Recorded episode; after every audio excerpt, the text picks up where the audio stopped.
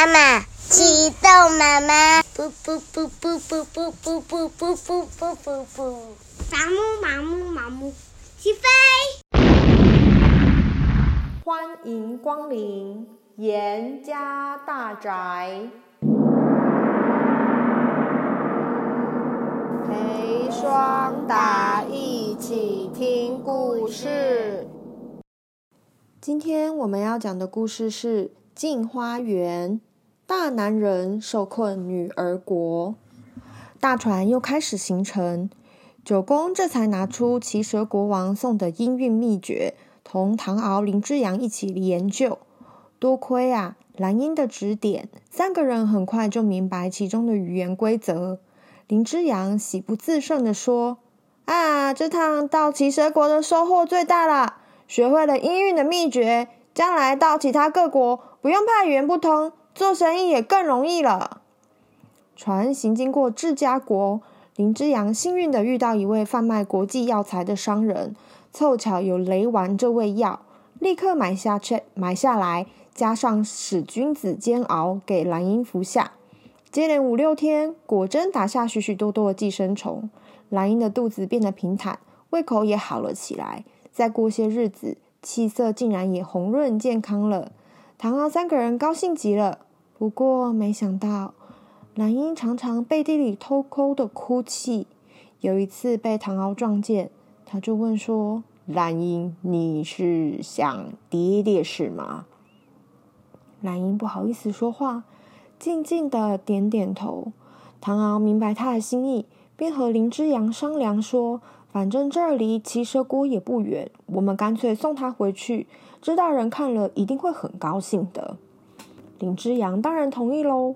谁知道调过船头航行后，兰英的气色竟然一天坏过一天，甚至呕吐不止，到后来已经虚脱得不省人事了。唐敖和林之阳慌了手脚。九公想了想说：“我看呐、啊。”兰英注定要离乡背井，身体才能健康。我们何苦送他回国，害他的性命呢？无可奈何之下，林之阳又派人调转船头。说也奇怪，船驶离奇蛇国越远，兰英的病越有起色。当他明白自己身体的状况，只好打消回乡的念头。他决定随唐敖一起回中国，将来有机会再把爹爹娘娘接来同住。船在海海上航行了十多天，到了女儿国，这里的河岸处处淤泥，河道阻塞，许多田地都被淹没了。九公邀邀唐敖上去走走，唐敖以为女儿国全是女人，不太敢上去。九公笑眯眯地说：“啊，女人国也有男人呐、只不过他们阴阳颠倒。呃，男人穿衣裙做妇人的打扮，料理家事；女人呢，穿靴戴帽，装男人的模样，在外面办事跑腿呢。啊”呃，什么？呃，男人打扮成女人，难道脸上也要擦脂抹粉吗？啊，对对对，啊，不只是这样，连两只脚也要缠小脚呢。啊，幸亏不生在女人国，啊，否则我可是受不了这缠小脚的罪，那多悲哀啊！说着，林之阳带了一大堆的胭脂花粉啊、拆店书币这一类的货物，想要好好的赚一大笔。林之阳兴冲冲的走了，唐敖和多九公也跟着上岸进城，街上人来人往。无论年老的或是年轻的男人，不但身材瘦小苗条，说起话来也是细声细气的。唐敖说：“呃，九公，他们明明是妇女，硬要充作男人，真是娇柔造作啊！那是人家的习俗啊，有什么好大惊小怪的呀？”呃，我也真想看看，那他们的女人又是什么样啊？九公指着路边坐在门口的一个做针线的妇女说：“啊，喏，你瞧，你瞧，那妇人高挽着发髻，插满了珠翠金花，鬓边还挂着耳坠子，她身穿玫瑰色的短袄，配着翠绿的裙，裙下露出小不溜丢的三寸金莲。唐敖猛猛瞧见她涂满胭脂花粉的脸上，却有一嘴络腮胡，忍不住大笑了起来。那妇人听见了，立刻停下针线，他喊着说：“啊，你那妇人，你是笑我吗？”唐敖吓得拉了九公就跑，没想到那个妇人还骂个不停：“你们脸上长胡子，分明是女人，偏偏做男人扮相，把本来的面目都给忘了。还好遇见老娘我。”否则，人家把你们当男人偷看妇女，不打断你们狗腿才怪呢！跑了好一段路，总算回到船上，回想刚刚的情形，又忍不住哈哈大笑。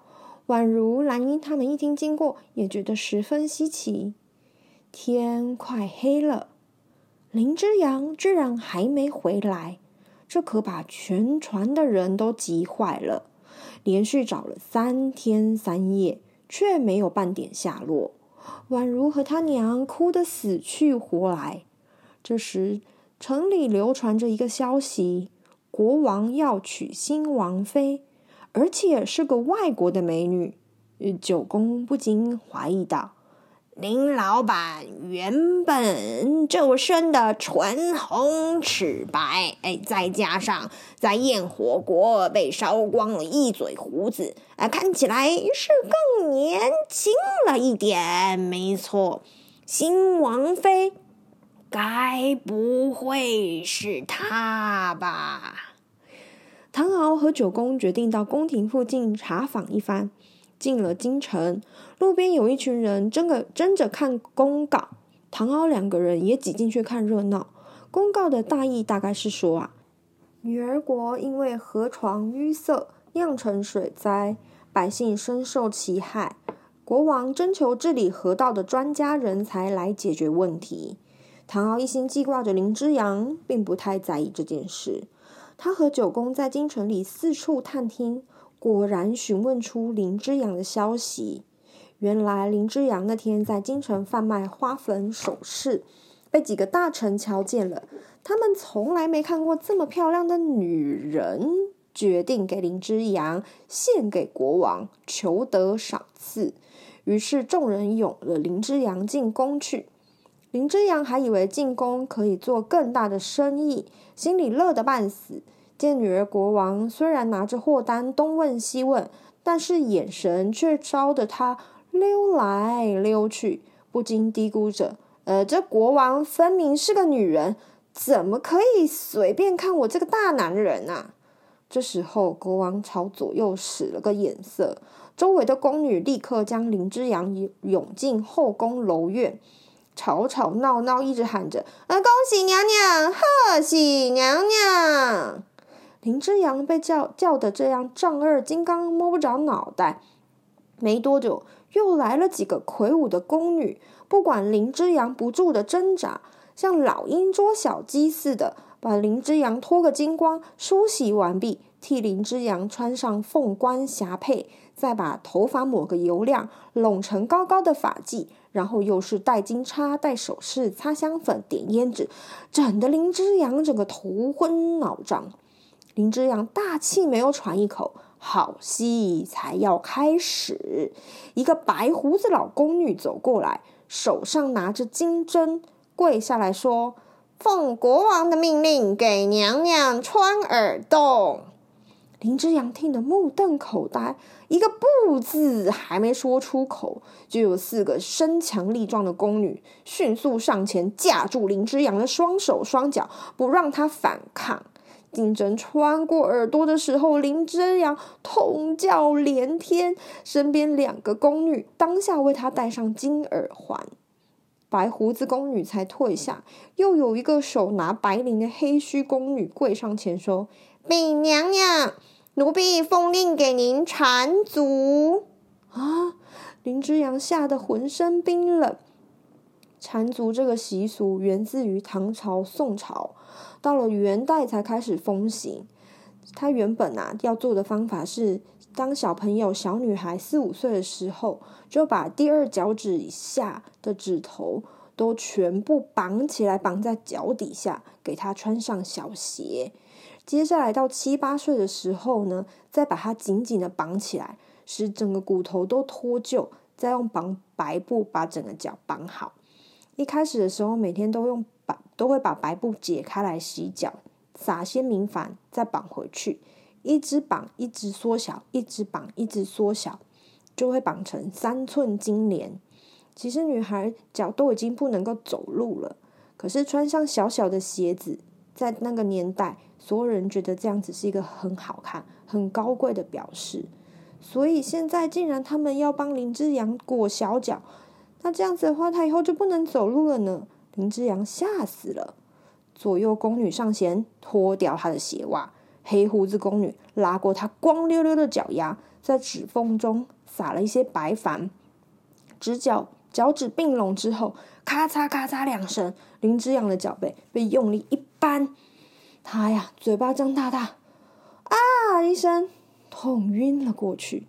等林之阳醒来的时候，双脚已经紧紧的缠着林布，只觉得两脚像火烧一般疼痛，不禁放声大哭：“你们干嘛这样折腾人？干脆杀死我算了！救命啊！” 宫女们才不理会他呢。过了一会儿，晚餐送上来了，山珍海味摆了一大桌。林之阳两只脚痛得要命，耳朵也痛得要命，哪里还有胃口啊？两手一推，满桌的碗盘哗啦啦的摔个粉碎。宫女们正当手足无措的时候，内侍进来通报：太子驾到。林之阳心中忽然浮现一线生机。静静的坐着等候。儿臣给母妃娘娘请安。儿臣殷若花奉父王之命来请示母妃娘娘，不知母妃娘娘还需要些什么？林之阳看太子落落大方，生得非常美丽，原来也是个女孩，便暗暗看了那些宫女一眼。太子明白他的意思，便命令宫女全部退下。林之阳诚诚恳恳地说：“嗯，我我看你端庄有礼，定是个明理的孩子。现在只有求求你帮帮忙。不瞒您说，我已经有老婆孩子，怎么能够嫁作王妃呢？只要您向国王求情，放我出去，我们一家人都会感激您的。”殷若花也叹了口气说：“父王的脾气就是这么固执。”父王的脾气就是这么的固执，他决定了的事，谁也改变不了。自从母后过世后，我时常劝他，恼得他对我越来越不满，一心想废掉我。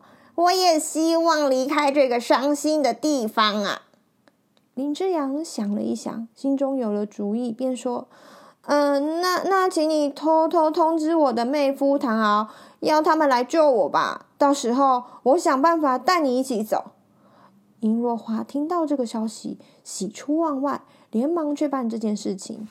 唐敖和多九公得到若花的密报，急得像热锅上的蚂蚁，想想实在无计可施。唐敖鼓起勇气说：“九公，我们直接求见国王吧。”他们走向京城，无意间唐敖又瞥见女儿国河道阻塞，征求治水专家的公告。他灵机一动，毫不犹豫的撕下公告，然后扯开喉咙大喊：“我是中国来的治河专家，我的亲人被贵国国王抓走，要招做王妃。如果贵国国王肯放了他，我愿意帮你们解决这个难题。”唐敖话才说完，许许多多的百姓都跪了下来，希望他大发慈悲，早早早早救救他们。脱离水患的威胁，转眼间围观的人越来越多，挤得密密层层，水泄不通。于是乎啊，全部的人都跟着唐敖和九公走向皇宫。很多侍卫匆匆进来通报国王：“不得了了，不得了了！宫门外人山人海，全是要求释放新娘娘的百姓呐！”国王正准备和林之阳成亲，一听到这个消息。像是从云端跌下地底，既震惊又懊恼。他为了安抚百姓，也只好暂停举行婚礼。唐敖见了女儿国的国王，胆壮气粗地说：“求国王释放娘娘，在下愿意解决贵国的河道问题。”女儿国的国王冷哼说：“哼，你行吗？”唐敖有条有理地回答：“在下初到贵国时，曾见贵国河道淤塞，导致水流不通，长久下来就会泛滥成灾。只要贵国能挖深河床。”这个问题就能解决了。女儿国的国王点头称是，却也苦着脸说：“你的办法既简单又实际，只不过挖河用的工具需要生铁打造，敝国就是缺乏这些材料啊。”唐敖还好，当初出海的时候就带了一些生铁，便说：“只要国王释放娘娘，一切材料由我负责。”在唐敖的指挥下。打造工具、疏导河川的工作顺利完成，国王也不得不守信用，请八人大轿抬送林之阳回船。唐敖一行人终于平安的离开了女儿国这个是非之地。今天我们的故事就在这里告一段落，谢谢你的收听，我们下次见。